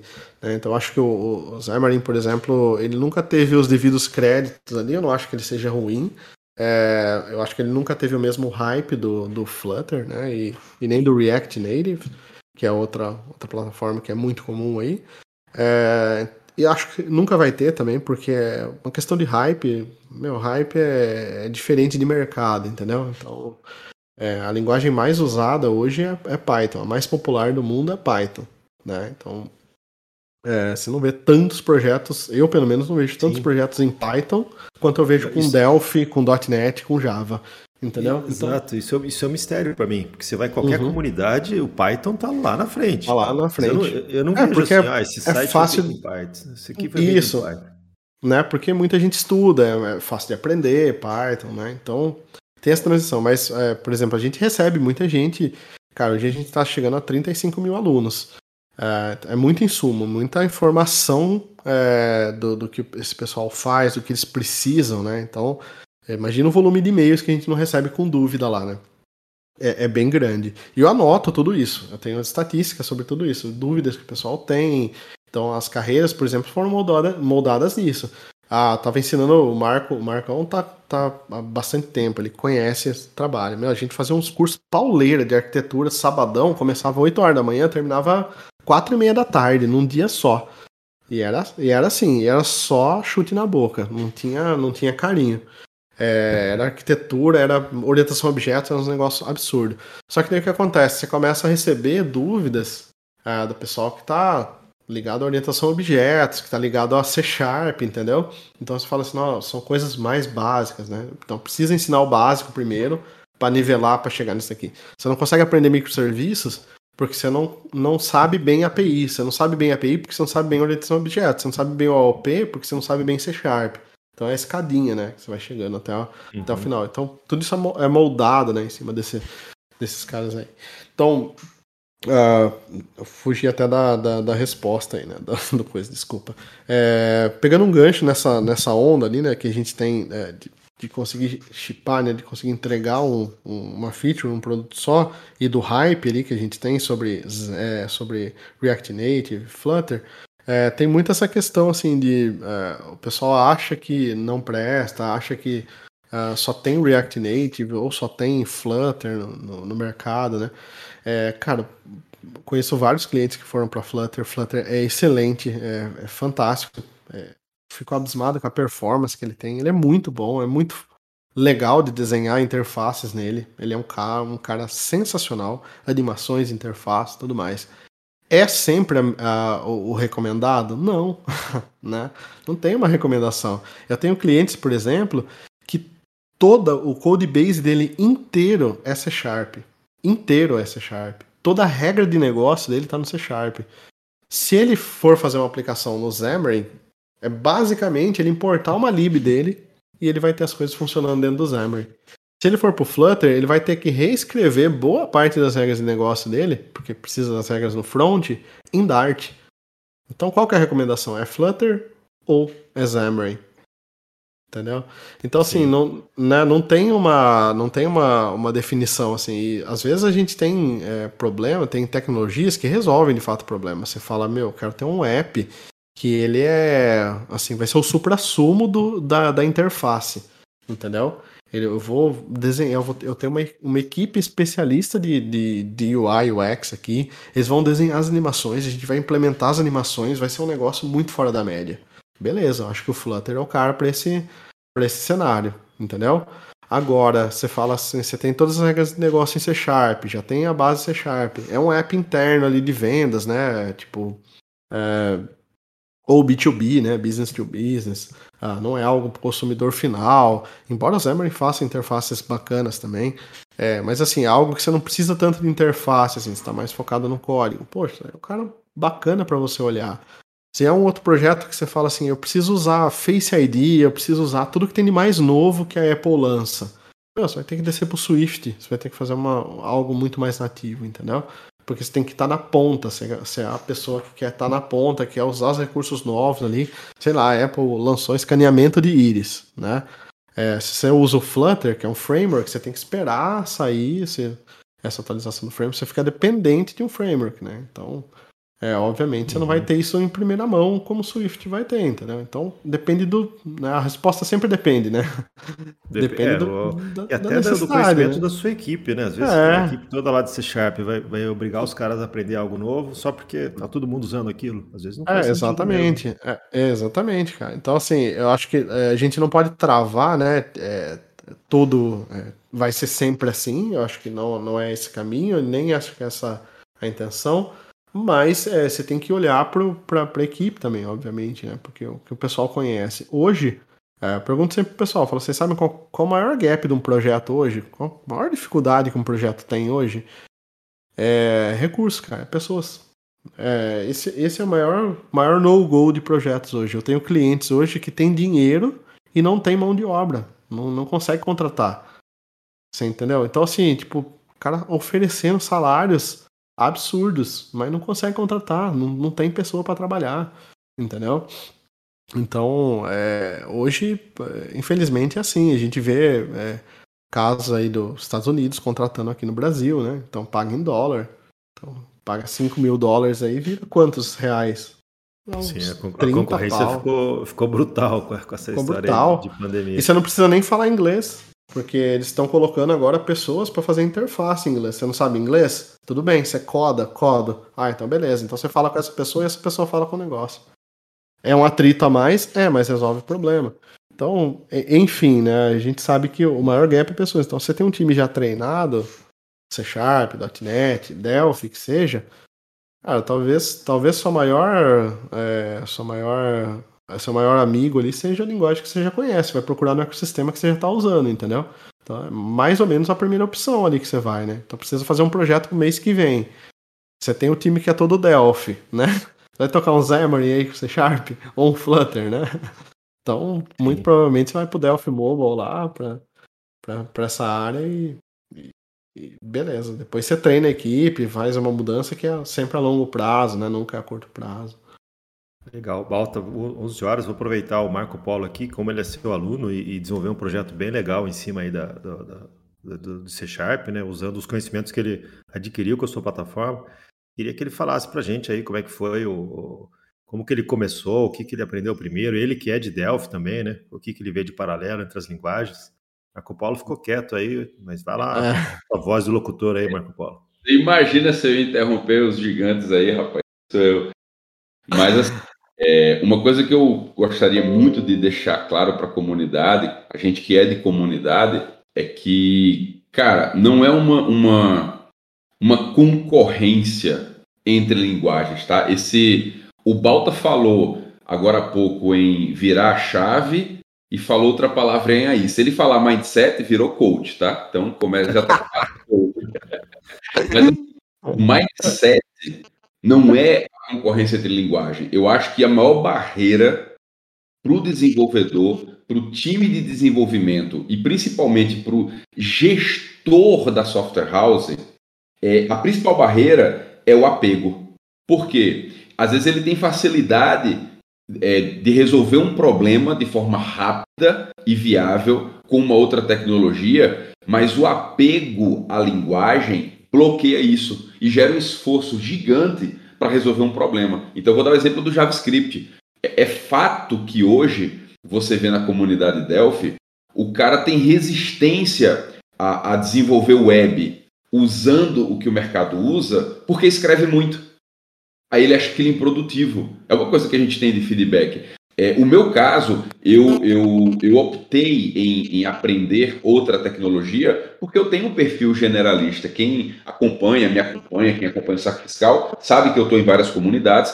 O perfil generalista dá essa facilidade. Poxa, eu queria sair daquela coisinha do Delphi PHP, Delphi PHP, Delphi PHP. Eu queria experimentar algo novo, né? A cor das pílulas ali. E aí eu me dei a oportunidade de aprender Sharp para mim, foi decisivo a, a facilidade de acesso ao Balta. Existem produtores de conteúdo diversas personalidades, diversos perfis. Tem aquele cara que para você ter acesso a alugar um ônibus espacial, porque o cara não é estrela, o cara é galáctico e a facilidade de acesso ao Balta, assim como de acesso a outros embarcadeiros MVP, de uma humildade que traz uma grandeza gigante, foi decisivo, tá? Porque a gente que está aprendendo, ter acesso ao cara é muito importante. Então, quem produz conteúdo, se você se torna muito importante e inacessível, você criou uma barreira gigante com quem precisa aprender. E foi um fator de decisão. Cara, eu vou escolher para aprender aqui. E o acesso ao, ao Balta, poxa, parece que o cara é, é, é, da gente ali, entendeu? Isso foi decisivo.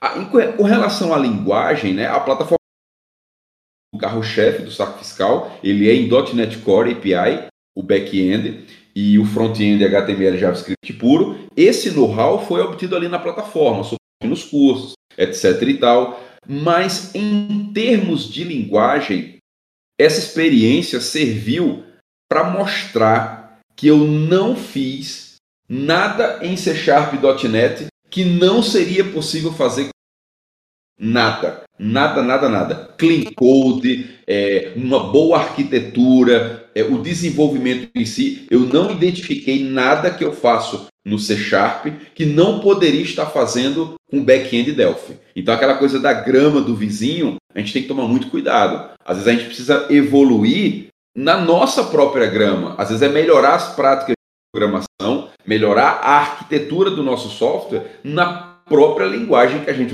Então, eu fiz a experiência, agora eu gostei muito e hoje todo projeto no saco fiscal, por padrão, ele é no ecossistema .NET. Ah, eu aprendi lá na plataforma uma coisa chamada telemetria, que eu não conhecia, e muitas software houses que têm back-end em Delphi, excelentes back-ends, não têm a prática de telemetria, que é o monitoramento da sua API, o monitoramento do seu back-end. E no ecossistema Azure, você tem o Application Insights, e você começa de graça, gratuito, um volume de 5 gigas de dados por mês. Ele monitora a sua API, ele monitora seu back-end. de acesso, de exceções, de erro, é, horário e regiões de acesso. Então, assim, a experiência de olhar para o lado, se permitir testar uma outra tecnologia, testar um outro insight, é, eu acho gratificante. Eu tenho facilidade por ser generalista. Tem gente que tem o apego à linguagem, mas você às vezes precisa enxergar o seguinte: será que outra tecnologia não vai resolver aquele problema mais fácil e eu posso integrar com minha solução? Eu vou dar o exemplo do Machine Learning com .NET. Eu estou terminando um curso de Machine Learning com C Sharp na Data Science Academy para trabalhar com é, aprendizado de máquina na parte fiscal, em cima dos dados fiscais.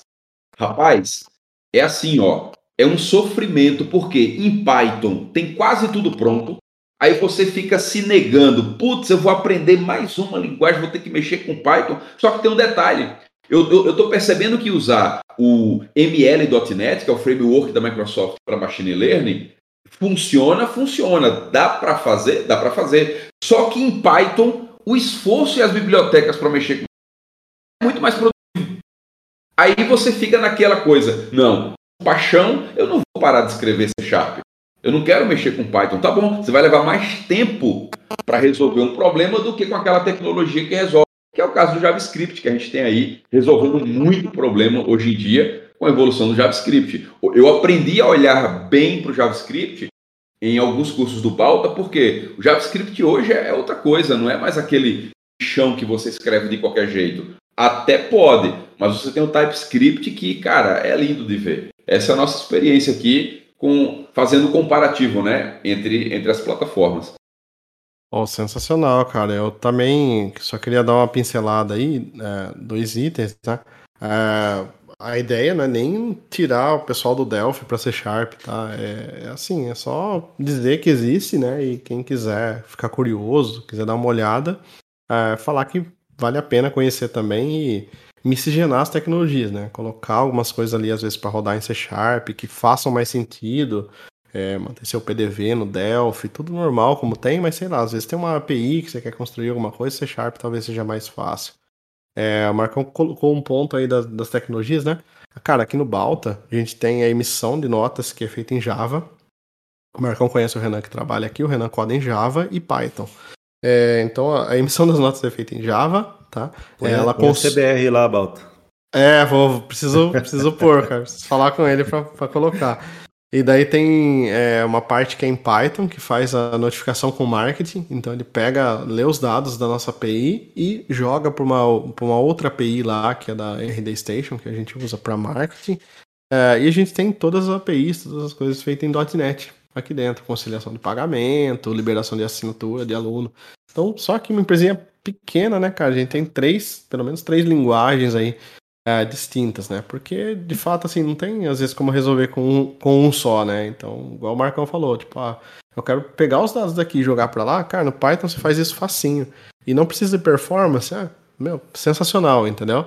Então, ah, não, é um negócio que precisa de muita performance, precisa, né, pelo em ovo ali. Aí já é é uma situação diferente, daí você tem que analisar muito mais, entendeu? Mas não, roda de uma em uma hora o negócio, só faz. Pega 20, 30 registros do A e joga pro B, entendeu? Então, eles mata isso com uma facilidade. O Java também eu lembro que o Renan usou o Java aqui porque ele já tinha algumas coisas prontas, né? Que ele já já tinha já foi evoluindo daí, né? Ele começou o Java que era o mais familiar dele, depois foi evoluindo e hoje tem um, uma function lá no Azure, né? Nosso ambiente é todo Azure hoje. Inclusive hoje tem um encontro premium é, do, com os alunos do Balta ali que são premium, onde a gente vai mostrar GitHub, né? Como que a gente organiza os projetos do GitHub, os pacotes e as outras coisas. E eu sempre mostro o Azure lá, mostro como é a nossa nuvem lá. Né? A gente tem uma o SQL Server, roda tudo no Azure hoje. A gente tem tudo em. É, tudo não, né? Mas uma boa parte em functions lá também, né? Rodando como função lá, que é outro negócio legal. Então, assim, descobrir esses ecossistemas, descobrir essas coisas novas, é, eles não, eu não acho que eles vão, vão substituir o Delphi, né? De vocês. Falar, ah, vou mudar é, meu PDV, vou mudar o jeito que eu faço aqui para vou trocar tudo para web. Acho difícil isso acontecer, entendeu? Acho que não é, não é esse o caminho. Mas acho que assim, você vai descobrir, por exemplo, é, C Sharp, ASP.NET, APIs, aí você vai chegar no Azure, Azure Functions. Pô, É um negócio legal. Ah, então posso pegar um pedacinho do meu código, um método do meu código, jogar pro Azure como uma função e ele escala isso de uma forma automática. Se tiver um acesso, eu vou pagar X, se tiver um milhão de acessos, eu vou pagar Y. É. E eu não preciso mexer no servidor em nada, nada, nada. Escala automaticamente. Ah, pô, tem um negócio legal. O Marcão falou da telemetria aí, né? Tem uma outra coisa que eu uso muito no, no Azure, que são os alerts. Meu, começou a engargalar qualquer coisa do Balta aqui, ele já chega alerta para mim, já chega um SMS aqui. Então eu consigo reagir antes das mudanças. Então acho que nesses quatro anos aí que a gente está de Balta.io, né, 2016 para cá, cinco anos aí, uh, o site só ficou uma, fora do ar uma vez e era por conta de um certificado SSL ainda.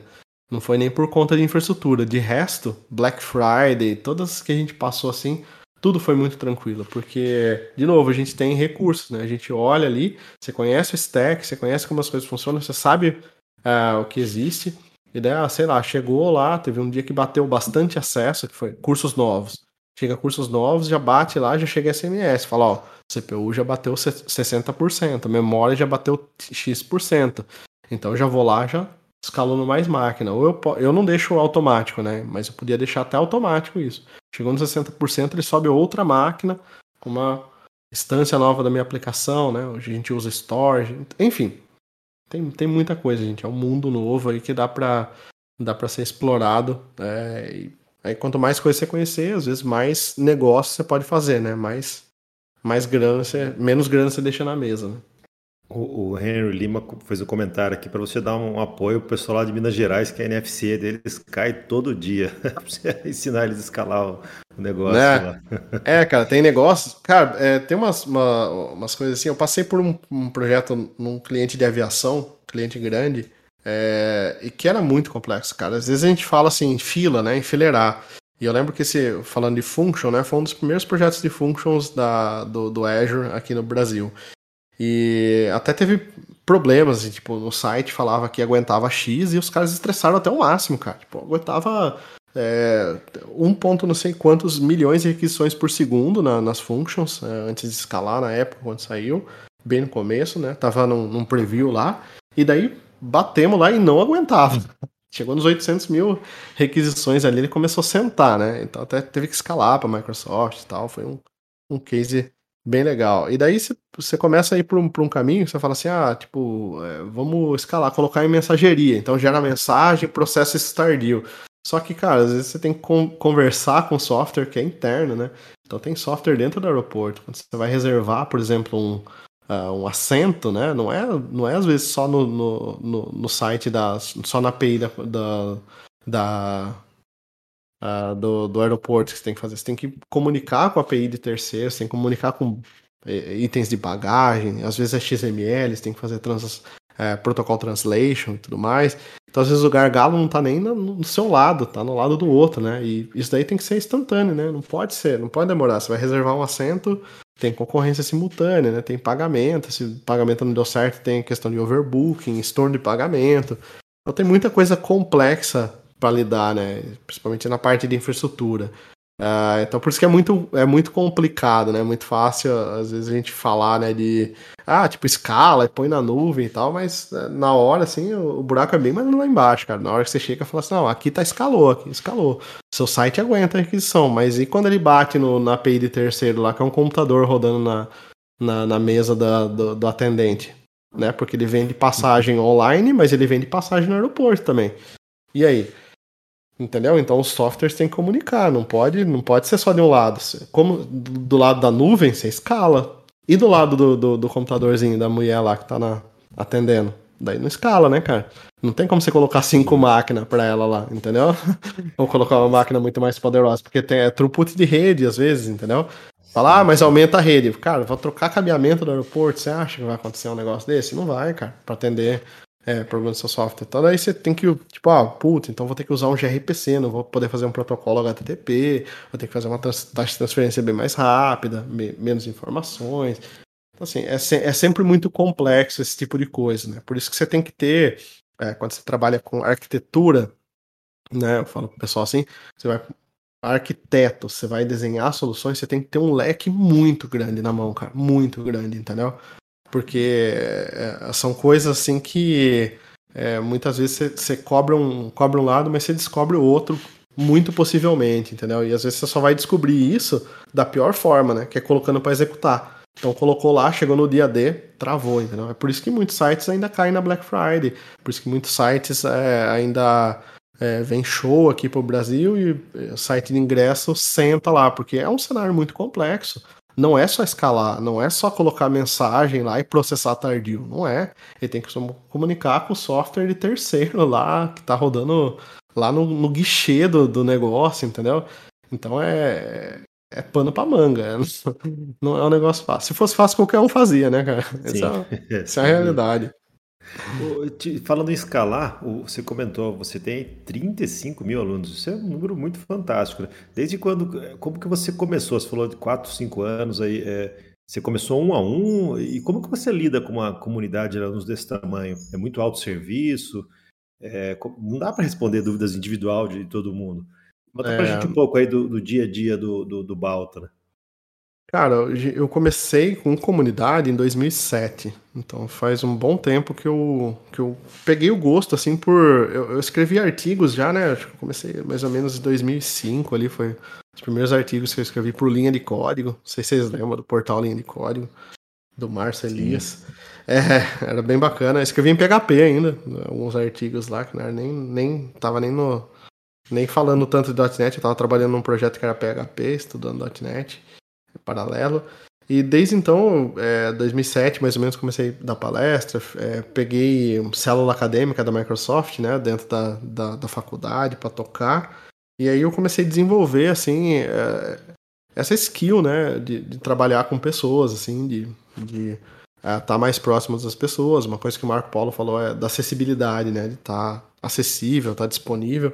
Foi uma coisa que eu sempre trabalhei, que eu sempre senti também, né, então às vezes queria ser MVP, cara. Eu comecei em 2007, eu peguei meu primeiro MVP em 2013, né? É, hoje o caminho é mais curto, mas na época não era tão curto assim. É, então foram anos ali até chegar num primeiro, num primeiro MVP da Microsoft. E eu não queria um MVP genérico, eu queria um MVP em ASP.NET. Então desde o meu primeiro, assim, foi uma batalha, porque o pessoal tinha desistido de mim já, porque eles queriam me dar MVP em C Sharp, eu não queria. Eu falei, não, só MVP em ASP.NET, é a minha, minha tecnologia. É, e daí, desde, desde essa época, eu já movimentava um pouco a comunidade, já fazia eventos, já estava junto com o pessoal ali. E então acho que desde essa época eu consegui um pouco sentir a dor da, do, do, pessoal, entendeu? Então eu passei por tudo isso, né? Então eu sei que é, é o quão era ruim às vezes você querer é, se aproximar da pessoa, você querer estar um pouco mais próximo ali, não porque você é puxa-saco, não por nada, porque você quer saber como que é, como que funciona, ou porque simplesmente a pessoa te inspira, né, cara? Eu tenho muito isso hoje, o Marcão também, é, o Marcão é faixa preta de jiu-jitsu, não sei se vocês sabem, eu tenho muito isso também no, no, no jiu-jitsu, né? Eu não, não, sou profissional nem nada, mas tem pessoas que me inspiram, que eu quero estar perto, entendeu? Então, que eu quero é, o cara é campeão mundial, eu quero ir lá treinar com ele, quero ver como que é, entendeu? Eu quero ter essa sensação. Então, esse foi um ponto assim, que eu sempre tentei trabalhar o máximo possível. Claro que tem dia que você tá estressado, cara, tem dia que deu tudo errado, entendeu? Então, todo mundo é humano, né? Então, tem dia que você tá com o saco literalmente cheio e você não, não consegue dar atenção para ninguém, você desliga tudo, você sai fora, então não, isso aí não acontece. É, e daí com o Balta, quando eu, quando eu montei as coisas do Balta, dava treinamentos já, né? Eu comecei em 2012 fazer treinamentos em empresa, assim. Em 2010 até 2012 eu, eu tinha uma empresa, né, uma empresa de software, e eu fazia treinamentos, mas era pela empresa, assim. Daí 2012 para cá eu comecei a dar treinamentos uh, em company pro pessoal e falava também sobre cultura, DevOps, N, N outras coisas além de desenvolvimento, né, passando essas features assim de como cuidar de equipe, como é, motivar o time, como ser pessoas melhores ali, né, no, no ambiente de trabalho e tudo mais. O coach ali que o Marcão me zoou. É. E, e aí eu comecei a trazer isso pro, pro modelo online, né? O pessoal me pedia, falava assim, Balta, não tenho, eu tô, sei lá, tô aqui no Nordeste, não tem como te trazer, você não faz online, não faz online. E aí começou, cara, em 2014, acho que eu lancei o André Baltieri Treinamentos, e 2016, uns dois anos depois, eu lancei o Balta.io, né? E daí, desde então, a gente, a gente veio é, trazendo o pessoal mais para perto. Então, comecei a fazer eram os eventos ao vivo no sabadão, como eu tinha falado, né? e depois a gente mudou para um modelo assim que era gravado, que era um. Porque assim, o ensino também muda, né, cara? A forma como as pessoas aprendem, ela vai mudando. E a gente tem que se moldar a isso, entendeu? Então a geração mais nova, né? A gente falou aqui do Python. É, eu, eu não brigo com Python, porque eu entendo que o pessoal que está começando, é, eles têm essa dificuldade, às vezes, de ir para C Sharp, com uma linguagem tipada, etc. Depois eles vão vir para C Sharp. Eu tenho vários alunos que eram de JavaScript, começaram com Flutter e hoje estão no .NET, estão felizes no .NET. Tá? E estariam felizes nas outras linguagens também, acho que, obviamente, mas assim, sentiram um atrito para começar. O próprio C Sharp mudou por isso. A versão 10 do C Sharp, ela tá bem mais. O atrito inicial tá muito menor. Entendeu? Então, se você começar com C Sharp hoje, é muito diferente você começar com C Sharp quando eu comecei. Você tinha um livro lá de certificação, que era o 70535, alguma coisa assim. Cara, era um, um, livro que você desanimava só de pegar no livro. Entendeu? Aí você falava, meu, eu tenho que aprender tudo isso. Isso, isso é para começar. Isso é o, é o C Sharp barra .NET. Depois tem o de ASP.NET, que é um outro. Meu, mas então não vou começar nunca, eu vou começar daqui 10 anos, né? Hoje já não, hoje a, a perspectiva da galera é diferente. Hoje o pessoal já quer começar, quer pôr a mão na massa, eles querem fazer, eles querem entender. Então tudo, todo esse processo, né? Hoje eu tô full time no Balta, eu fico é, tempo todo no Balta, não, não tô atendendo mais consultorias desde o ano retrasado já, né? Porque já estamos no fim desse. Não tô mais atendendo consultoria, porque tudo que tudo que eu tenho feito demanda muito tempo aqui, né? Então, a ter todo esse entendimento, entender o comportamento do pessoal, entender o que o pessoal quer, é, e como eu posso prender a atenção deles e fazer eles a, aprenderem, é, toma muito tempo. Então, acho que esse conjunto é o que leva nesse número, né? Então, se você olhar o número é, de 30, 35K, tem alguns anos aí que a gente vem trabalhando, é, mas não é só código. Quem faz, vê assim e fala, puta, eu gostei da didática. A didática é uma coisa complicada, né, cara? Às vezes você gosta, às vezes você não gosta. Não existe professor ruim, né? Tem uh, o casamento da didática, assim. Então, mas você começa a perceber que o pessoal hoje, eles não têm mais tanta paciência para ver as coisas nos mínimos detalhes, né? E talvez nem precisem, porque você tem um framework hoje, você tem coisas que te ajudam, entendeu? Então, cabe a gente que ensina entender o que é importante para ele saber em detalhes e o que é importante ele, ele simplesmente abstrair, entendeu? Então, junta isso, né? Essa, essa questão de estar o tempo todo oito horas por dia, olhando para a questão de, de, estudo, de ensino, de dúvidas que o pessoal tem, mais essa questão que o Marcão falou, que é uma coisa que eu tento ser o máximo acessível possível. Né? Até um tempo atrás tinha. A gente joga no Discord, faz algumas coisas ali bem descontraídas no Discord. É, por mês ali eu tenho dois encontros premium todo mês, né? A cada quinzena eu tenho encontro com, com os alunos que é aberto. É, todos os alunos premium podem participar, né? E no, no Discord ali, qualquer aluno pode participar, até não alunos do Balta tem lá no Discord também. É, não tem problema nenhum, é uma comunidade, é um negócio aberto. Acho que esse conjunto ele acaba levando é, para esse número. Né? Não estou dizendo que a gente faz o certo, não é isso. É, somos o certão, o, o fodão, não é isso. Mas estou falando que é algo que é, as pessoas que estão com a gente gostam, né? É o que elas sentem hoje. Uma proximidade maior então é diferente de uma escola grande, né, de, de cursos, é, que tem lá um nome, uma corporação por trás, né, e tem aquela visão. A gente não tem essa visão, né? A gente é o Balta. Então Balta tá ali, então se você precisar falar com o Balta, você pode balta.io barra ajuda, você tem um, um, canal meu lá, eu respondo e-mail todos os dias, todo santo dia respondo. E são bastante e-mails, né? Então às vezes levam um, um ou dois dias para responder todos. Quando a gente lança curso, tem mais e-mails, tem mais é, dúvidas, depois dá uma diminuída às vezes. Tem aquele pessoal que a gente auxilia na carreira também, né? Então, direto eu recebo e-mail, o pessoal tá desanimado de carreira e tudo mais, né? Então, ontem mesmo eu respondi um lado, uma pessoa que estava no VBNet, queria migrar para C Sharp, só que já tem uma certa idade, né? Tem aquele receio e tudo mais. Então, a gente. Eu, eu tento tratar esse lado também, né? Eu, eu como eu comentei com vocês, eu vim da é. comunidade, né, cara? Eu, eu, fui muito ajudado na comunidade. Uh, então hoje eu tento ajudar tudo que eu posso. Então, às vezes o pessoal vem falar da, da vida até pessoal, né? Fala, ah, aconteceu um problema e tal. Eu tiro um tempo, eu respondo, cara. Só não respondo quando, de fato, estou muito ocupado mesmo, estou desligado.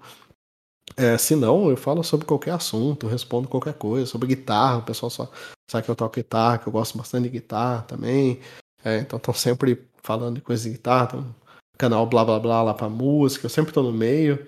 Eu não, não acho que, que tenha que ser diferente disso, entendeu? Acho que é, é bacana essa, esse sentimento de estar no meio da, da galera. Se eu quero vender para esse pessoal, né, que é o objetivo, eu nunca deixei nada é, por baixo dos panos sobre isso. É, se eu quero vender para o meu público, eu tenho que conhecer meu público, né? E eu, eu tenho o melhor dos mundos, porque eu posso estar dentro do meu público, posso estar junto com eles ali, entendeu? Faz, eu posso estar ouvindo eles de perto. Né? Exatamente. Entendeu? Então eu uso isso hoje, né? Então eu tô sempre com o pessoal, tô sempre. Tem, rola projetos.net, lá tem um projeto .NET uh, rolando lá no Balta. Então tem uns alunos que estão fazendo um projeto, tocando um projeto, pode ser que vire um projeto social, de uma causa social. Eu tô lá, tô vendo o que o pessoal tá fazendo, tô ajudando no que eu posso, cedo um pedaço do Azure para eles fazerem, descer do GitHub, entendeu? Então, assim, é, tá, acho que o pessoal gosta por isso, entendeu? Por, por estar tá mais próximo ali, né? E aí a questão é, tem bastante coisa para fazer, né? Mas é, eu tô o dia todo, então acaba que dá tempo, né? É, responder sempre que precisa, retornar e-mail, então é, é, algo legal, né? Essa presença aí, esse, esse contato é algo que eu, eu também gosto bastante. Muito bacana. Eu, eu coloquei no hashtag PaproCBR o site Balta.io e o Discord do Balta. Vamos invadir o Discord do Balta. Vamos invadir lá. Tem, uma, quer... tem um canal de Delphi lá. Sim, é. tem um canal de Delphi e, e, é muito legal o Discord dele que tem vários canais, como você falou, tem canal de guitarra, tem canal de pets, né? Isso. Então, é, uma, é uma comunidade bem, bem, bem é. grande mesmo, né? É, e a gente legal. é bem descontraído lá, cara. Não tem nada assim, não esperem nada muito formalzão lá, a gente não é desse tipo. É, a gente gosta bastante da. Acho que essa liberdade que vocês têm é, é legal, senão vocês ficam muito coagidos. O pessoal começa a não perguntar, né? É, fica, fica envergonhado, né? Fala, fica envergonhado. Só, só, tem fodão aqui, eu vou fazer essa é, pergunta. Cara vão... Não, lá é tranquilo. Se vocês quiserem entrar lá e fazer bagunça, pode, pode fazer. Fica à vontade.